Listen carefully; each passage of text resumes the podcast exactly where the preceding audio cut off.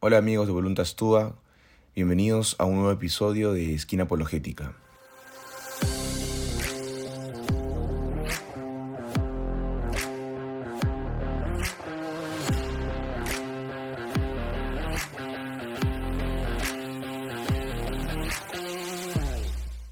En esta oportunidad vamos a eh, empezar, mm, digamos, una segunda sección del tercer nivel de apologética, en este caso que es apologética católica, eh, en el sentido de que ya hemos demostrado la veracidad de la Iglesia Católica por medio de algunas vías, como son la vía de la unidad, de la continuidad o de la infalibilidad. ¿no? Para eso pueden revisar nuestros artículos previos. Pero en esta segunda sección, por decirlo así, ya no vamos a tratar de mostrar la veracidad de la Iglesia Católica por medio de estas vías, sino ya vamos a atender específicamente algunas doctrinas. Lo interesante eh, de este sistema de apologética es que no ha sido necesario entrar a discutir eh, doctrinas específicas para demostrar que la Iglesia Católica eh, romana es la única que califica como la verdadera Iglesia de Jesucristo. Habiendo ya demostrado esto, creo que ya es momento oportuno de empezar ahora sí de ahondarnos en las enseñanzas más controversiales ¿no? que se han suscitado en la historia de la Iglesia, específicamente entre la Iglesia Católica y el protestantismo. Hemos decidido entonces empezar con una doctrina central y muy importante para todo católico que es la Eucaristía.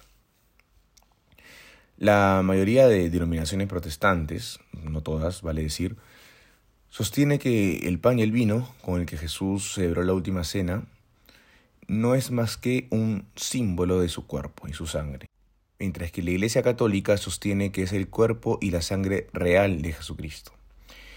El presente tema lo vamos a abordar en dos partes.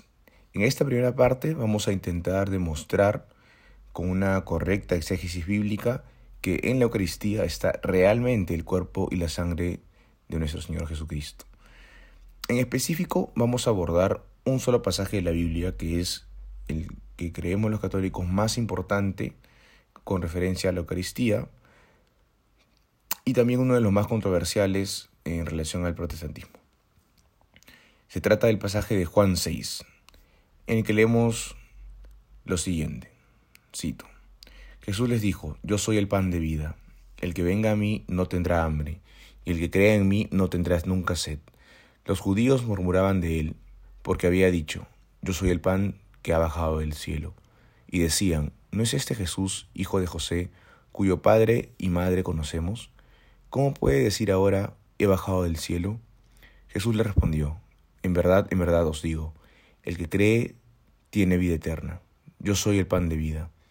Vuestros padres comieron el maná en el desierto y murieron.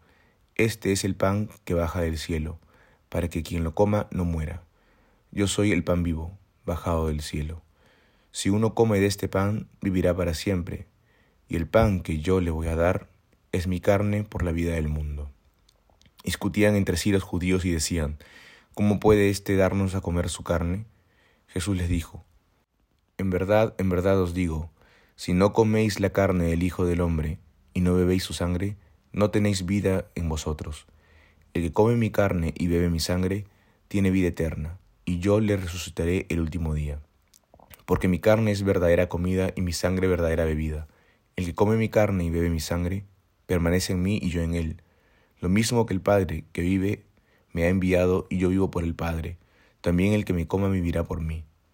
Este es el pan bajado del cielo no como el que comieron vuestros padres y murieron. El que coma este pan vivirá para siempre.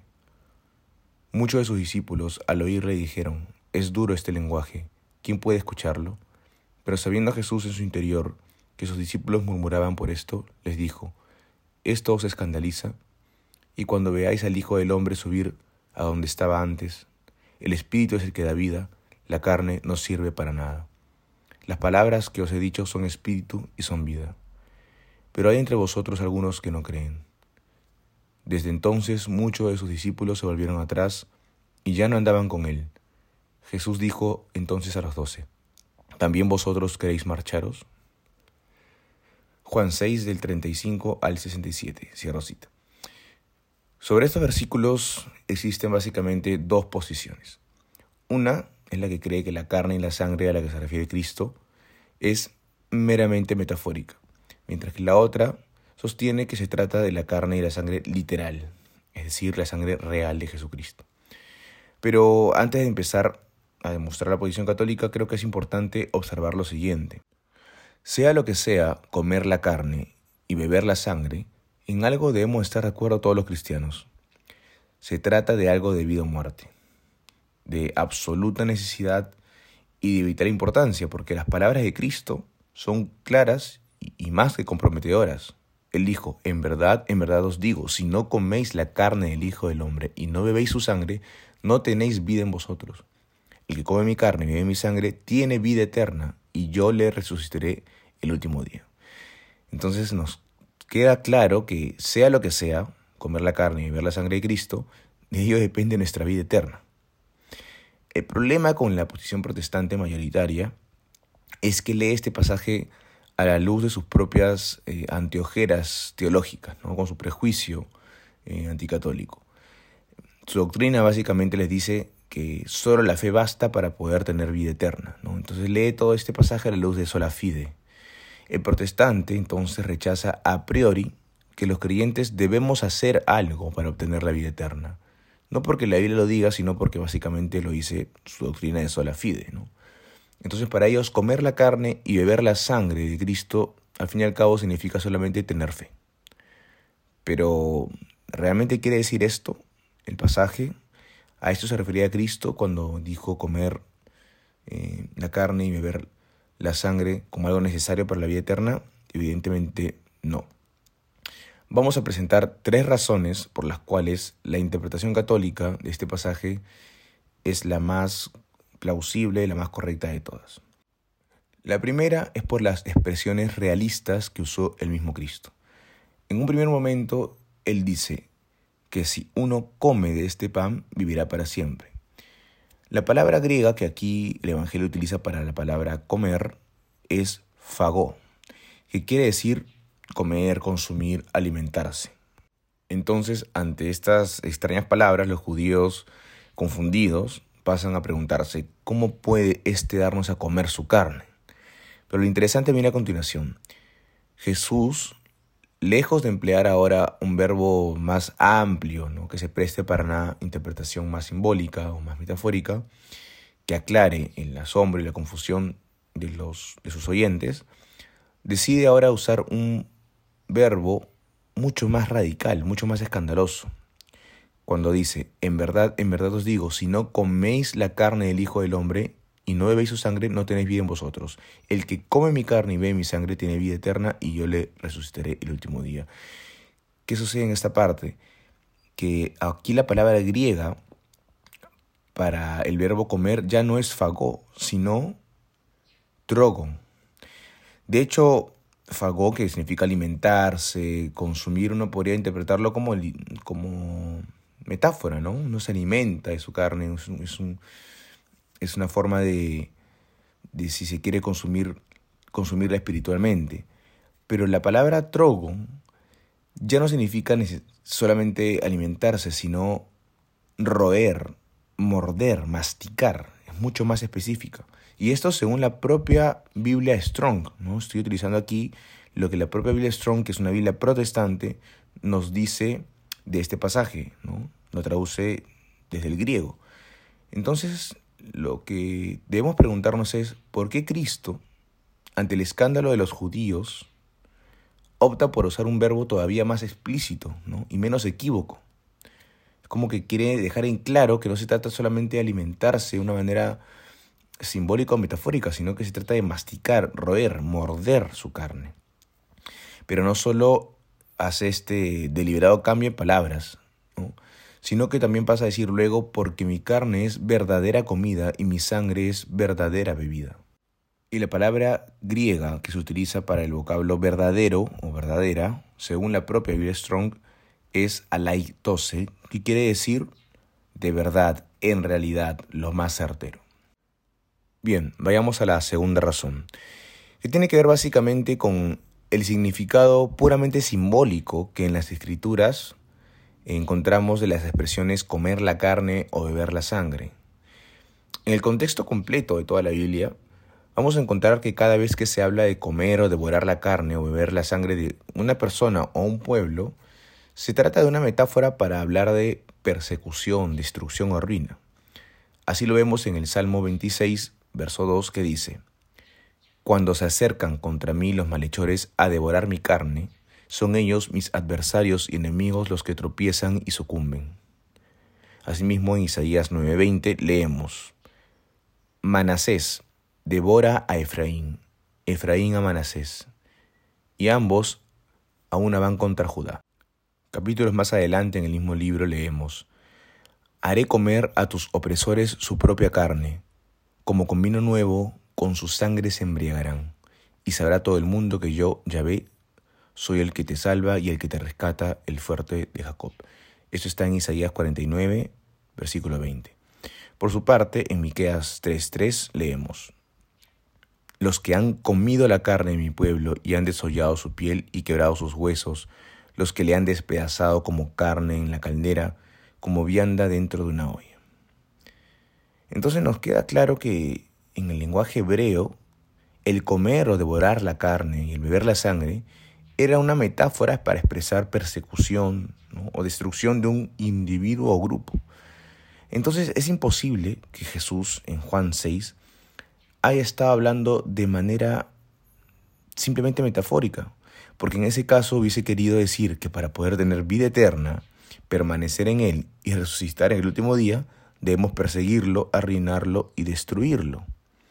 Tan absurda y contradictoria hubiese sido esta interpretación que ni siquiera sus propios oyentes, los judíos, lo entendieron así, precisamente porque sabían que en su idiosincrasia y en su lenguaje el comerlo y beberlo simbólicamente hubiese querido decir perseguirlo y destruirlo, es que entendieron que Jesús no podía estar hablando en metáforas, sino de manera literal. De ahí es que ellos mismos se asombran y preguntan, ¿cómo puede éste darnos a comer su carne?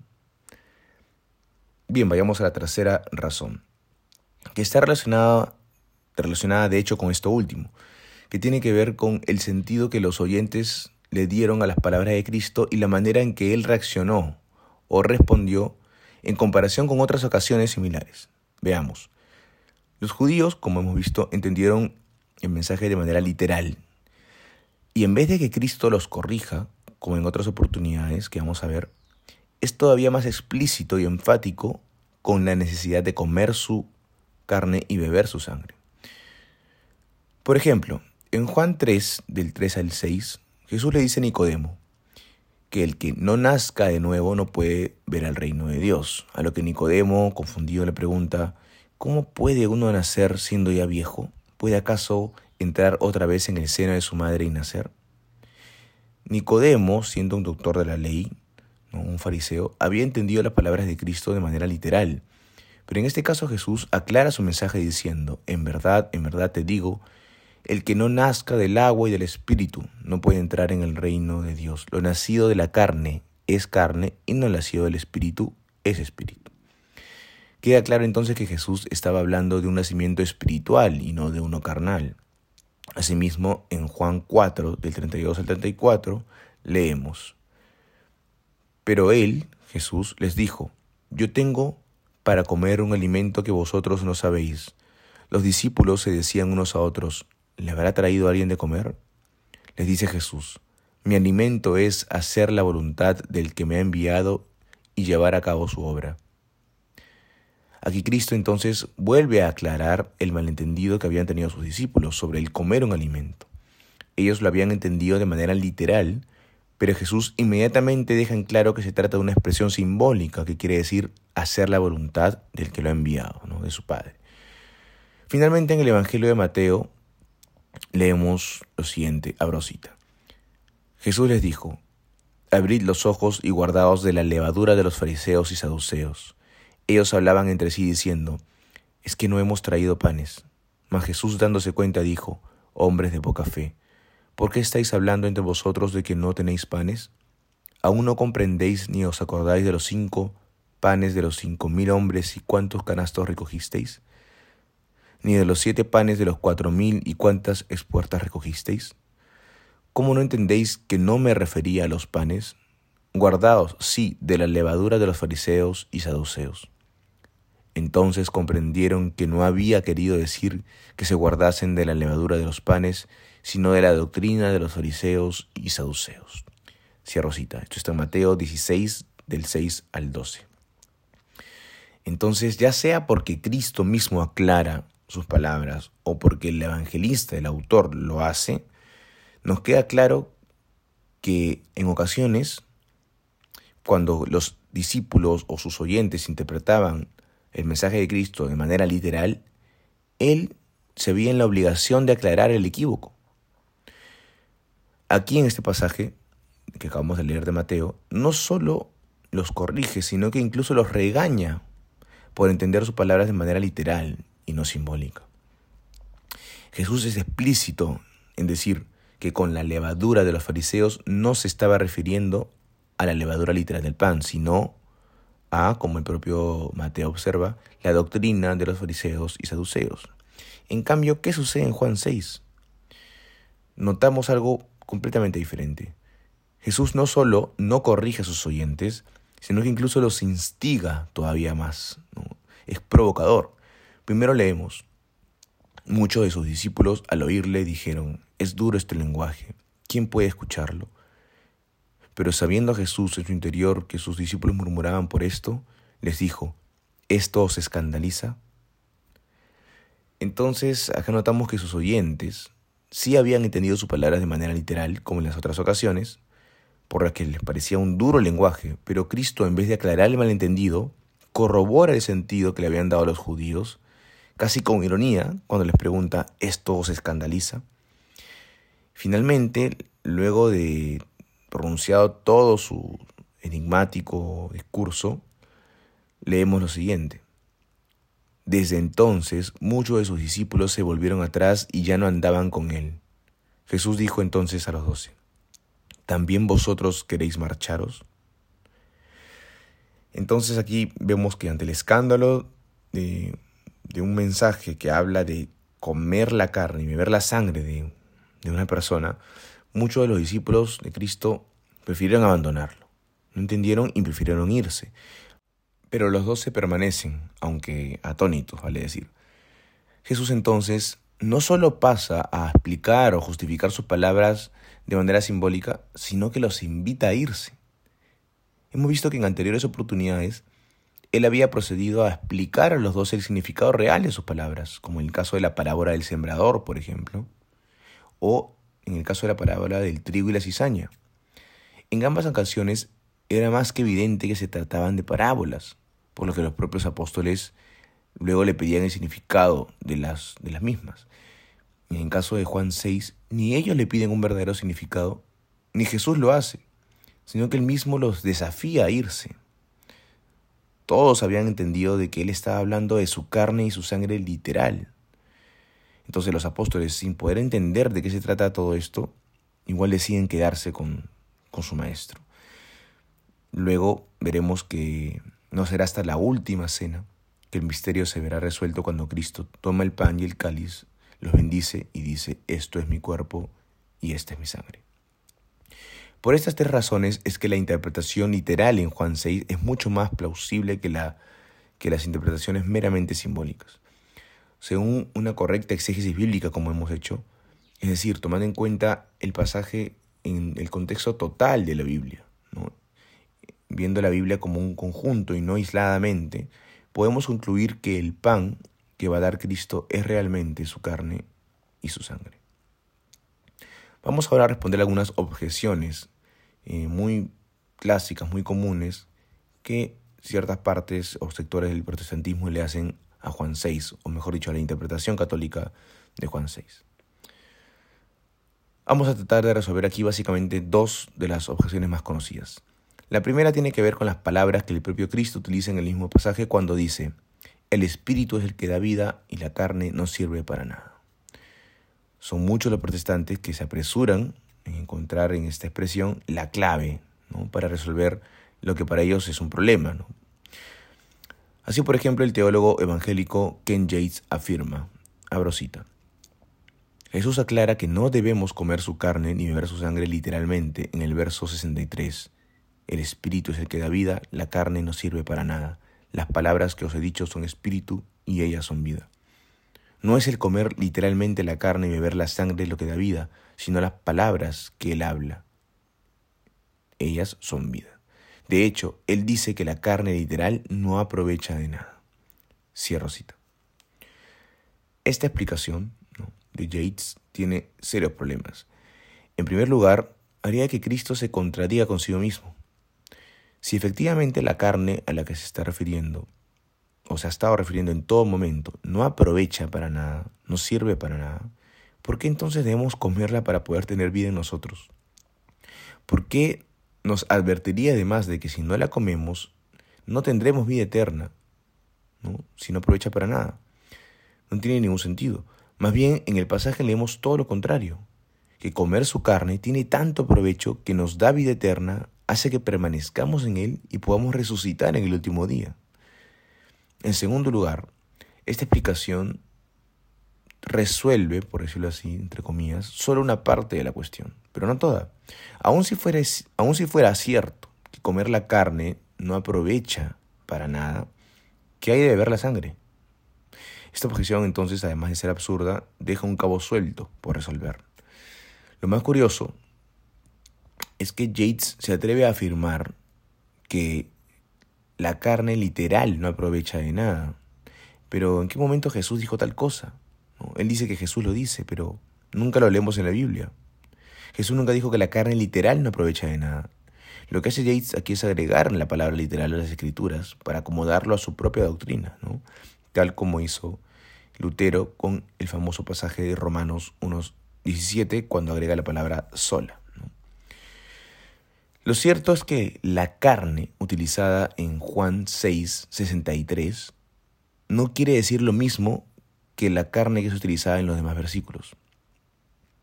Notemos que durante todo el pasaje, cada vez que Cristo se refiere a comer la carne, dice explícitamente mi carne o la carne del Hijo del Hombre. Lo vemos en los versos 51, 53, 54, 55, 56. De modo que nos queda claro de quién es esta carne. Siempre él es explícito en decir mi carne, mi carne, mi carne. Pero en el versículo 63 deja de decir mi carne para pasar a decir la carne. ¿Sea entonces que se trata de la misma carne? Vamos a ver que no. Si leemos la Biblia en su conjunto, nos daremos cuenta que cada vez que aparece la palabra carne junto a la palabra espíritu, su significado dista por completo de tratarse de una carne literal. Por ejemplo, en el pasaje en que Jesús habla con Nicodemo, el que acabamos de, de leer hace un rato, él dice, lo nacido de la carne es carne, lo nacido del Espíritu es Espíritu. Cristo está estableciendo una dicotomía entre la carne y el Espíritu, pero en ningún momento se está refiriendo a su propia carne. Asimismo, en Marcos 14, 38, el mismo Cristo dice, Velad y orad para que no caigáis en tentación, que el Espíritu está pronto, pero la carne es débil. El mismo Jesús nuevamente no está hablando de su propia carne, sino de aquella que es opuesta al Espíritu, de manera que ambas son como fuerzas antagónicas. Así lo deja mucho más que claro San Pablo en su carta a los Gálatas. Abrosita. Por mi parte os digo, si vivís según el Espíritu, no daréis satisfacción a las apetencias de la carne, pues la carne tiene apetencias contrarias al Espíritu y el Espíritu contrarias a la carne, como que son entre sí antagónicos, de forma que no hacéis lo que quisierais. Pero si sois conducidos por el Espíritu, no estáis bajo la ley. Cierro cita. Esto está en Gálatas 5, 16 al 18. Entonces, si la carne del versículo 63 de Juan 6 es la misma de la carne que debemos comer de Cristo, ¿cómo puede ser que ella sea contraria al Espíritu? ¿No? ¿Es el Espíritu contrario a la carne de Cristo? Entonces nos damos cuenta que esta posición es totalmente absurda, no toma en contexto todas las escrituras. Miren, vayamos a un versículo más que cierra, creo yo, tajantemente este asunto. San Pablo, en su carta a los romanos, escribe, abro cita, a fin de que la justicia de la ley se cumpliera en nosotros, que seguimos una conducta no según la carne, perdón, sino según el Espíritu. Efectivamente, los que viven según la carne desean lo carnal, mas los que viven según el Espíritu lo espiritual. Pues las tendencias de la carne son muerte, mas las del Espíritu vida y paz. Ya que las tendencias de la carne llevan al odio a Dios, no se someten a la ley de Dios, ni siquiera pueden, así los que están en la carne, no pueden agradar a Dios. Mas vosotros no estáis en la carne, sino en el Espíritu, ya que el Espíritu de Dios habita en vosotros. Cierro cita. Esto está en Romanos 8, del 4 al 9. Finalmente, como para lapidar el asunto, en Corintios, el mismo apóstol dice, Yo, hermanos, no pude hablaros como a espirituales, sino como a carnales, como a niños en Cristo. Os di a beber leche y no alimento sólido, pues todavía no lo podíais soportar, ni aún lo soportáis al presente, pues todavía sois carnales. Porque mientras haya entre vosotros envidia y discordia, ¿no es verdad que sois carnales y vivís en lo humano? Eso está en 1 Corintios 3, del 1 al 13. Se hace evidente entonces que cada vez que aparece la palabra carne junto a la palabra espíritu, es para establecer una dicotomía entre las cosas que nos llevan al pecado y las cosas que nos llevan a Dios, entre nuestra naturaleza débil y caída y la nueva naturaleza regenerada por el Espíritu, entre lo meramente humano y lo divino. Lo más interesante e irónico de esta objeción sobre la carne y el espíritu es que precisamente por esta expresión que podemos finalmente zanjar el significado verdadero de Juan 6. Vemos que para los oyentes de Jesús fue muy difícil oír sus palabras. Unos no las creyeron y otros no las comprendieron. Sus apóstoles encuentran duro su mensaje al punto de que casi no pueden escucharlo, como ellos mismos lo dicen. Entonces Cristo pasa a decirles, el espíritu es el que da vida, la carne no sirve para nada. Las palabras que os he dicho son espíritu y son vida. Lo que está diciendo Cristo aquí es que para poder entender lo que acaba de decir, no servirá un entendimiento meramente humano, carnal, sino que es necesario el espíritu. Solo siendo seres espirituales podremos comprender el mensaje sobre comer su carne y beber su sangre. Jesús estaba enseñando algo que debía ser aceptado en el espíritu y no a la manera meramente carnal o humana. Entonces, si comer su carne y beber su sangre fuesen tan solo una metáfora, ¿por qué habría de ser necesario el Espíritu? De ahí es que se requiere el don de la fe para poder creer que en el pan y en el vino están realmente presentes el cuerpo y la sangre de Jesucristo. La segunda objeción más común que vamos a responder es la que intenta comparar Juan 6 con Juan 10, en la que Jesús dice, en verdad, en verdad os digo, yo soy la puerta de las ovejas. Yo soy la puerta. Si uno entra por mí, estará a salvo. Entrará y saldrá y encontrará pasto. Esto está en Juan 10, del 7 al 9. Muchos protestantes argumentan que pensar que el pan y el vino consagrados son realmente la carne y sangre de Cristo es tan absurdo como pensar que Cristo es una puerta. Pero esta objeción yo creo que todavía es más absurda aún. En primer lugar, el sentido del mensaje de Juan 10 es completamente distinto al de Juan 6. Observemos el pasaje en su contexto. Abro cita. En verdad, en verdad os digo, el que no entra por la puerta en el redil de las ovejas, sino que escala por otro lado, este es un ladrón y un salteador. Pero el que entra por la puerta es pastor de las ovejas. A éste le abre el portero y las ovejas escuchan su voz y sus ovejas las llama una por una y las saca fuera. Cuando ha sacado todas las suyas, va delante de ellas, y las ovejas le siguen, porque conocen su voz. Pero no seguirán a un extraño, sino que huirán de él, porque no conocen la voz de los extraños. Jesús les dijo esta parábola, pero ellos no comprendieron lo que les hablaba. Se recita esto en Juan 10, del 1 al 6. La propia escritura deja en claro que Jesús estaba hablando en parábola. Primero había mencionado una puerta de las ovejas y un ladrón y salteador, pero sus oyentes no lo comprendían. ¿Qué sucede a continuación? Pasa a explicarles el significado real de sus propias palabras. Abrosita.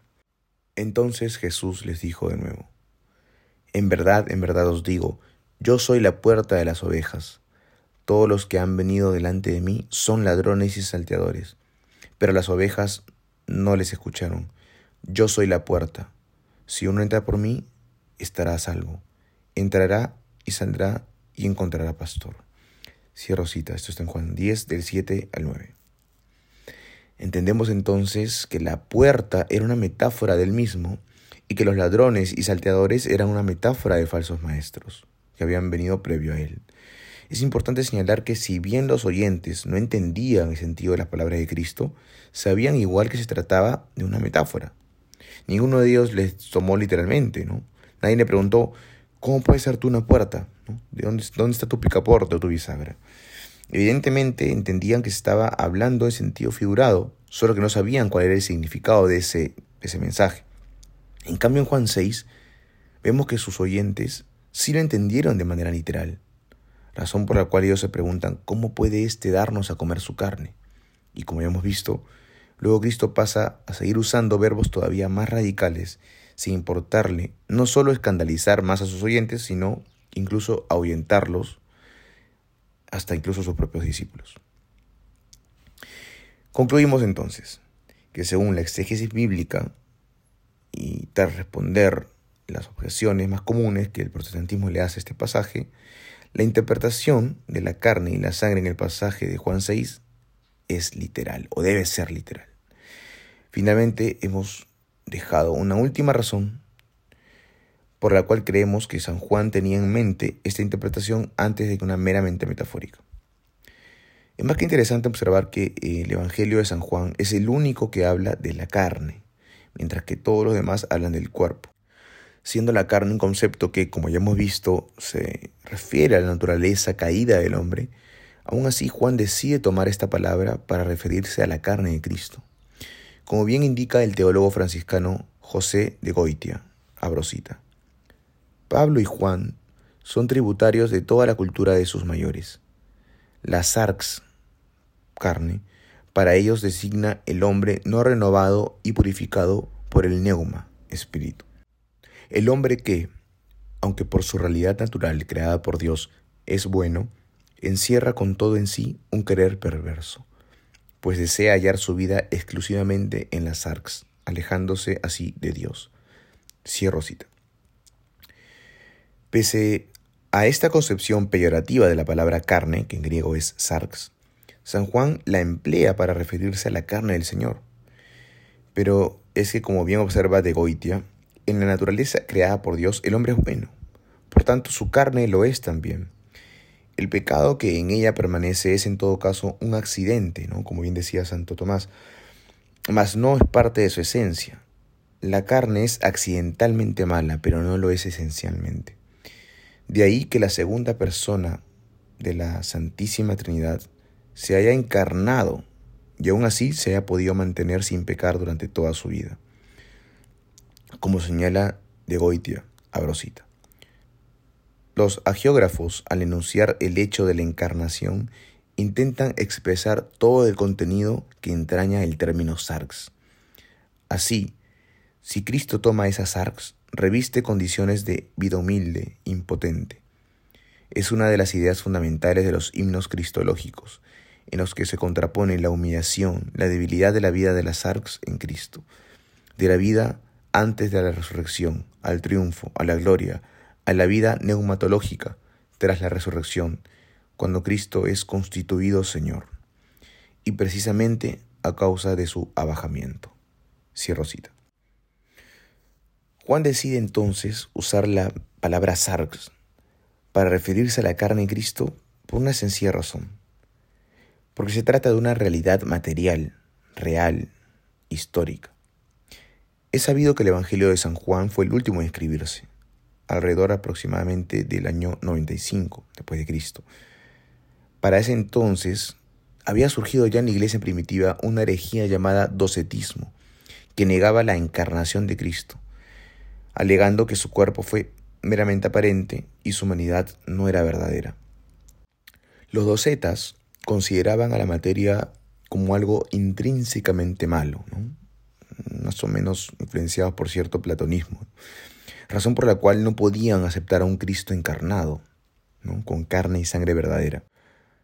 Por todas estas razones es que San Ignacio de Antioquía, uno de los padres de la iglesia más tempranos que hay, contemporáneo al mismo Juan, escribe en su carta a la iglesia de Esmirna lo siguiente, abro cita, de la Eucaristía y de la oración se apartan los docetas, porque no confiesan que la Eucaristía es la carne de nuestro Señor Jesucristo, la que padeció por nuestros pecados, la que por bondad resucitó el Padre por tanto, los que contradicen al don de Dios litigando se van muriendo. Mejor les fuera amar para que también resucitasen. Cierro cita. San Juan, en consonancia con San Ignacio, comprenden que el pan de la Eucaristía que Cristo nos da es, sin lugar a dudas, su carne real y verdadera. En el principio era el verbo, y el verbo se hizo carne, diría San Juan al inicio de su Evangelio la misma carne que padeció en la cruz por nosotros, la misma que es dada en el pan de la Eucaristía en cada altar de la tierra. En la siguiente parte del presente tema, vamos a intentar comprender, ya con el uso de la teología y la filosofía, cómo es posible que pueda suceder este milagro. Intentaremos entonces con creces profundizar en este insondable misterio eucarístico. Muchas gracias amigos por haberme acompañado hasta aquí. Nos vemos en el siguiente episodio de Esquina Apologética. No se olviden visitar nuestra página web voluntastua.com y tampoco se olviden de orar por nosotros, que nosotros lo haremos por ustedes. Dios los bendiga.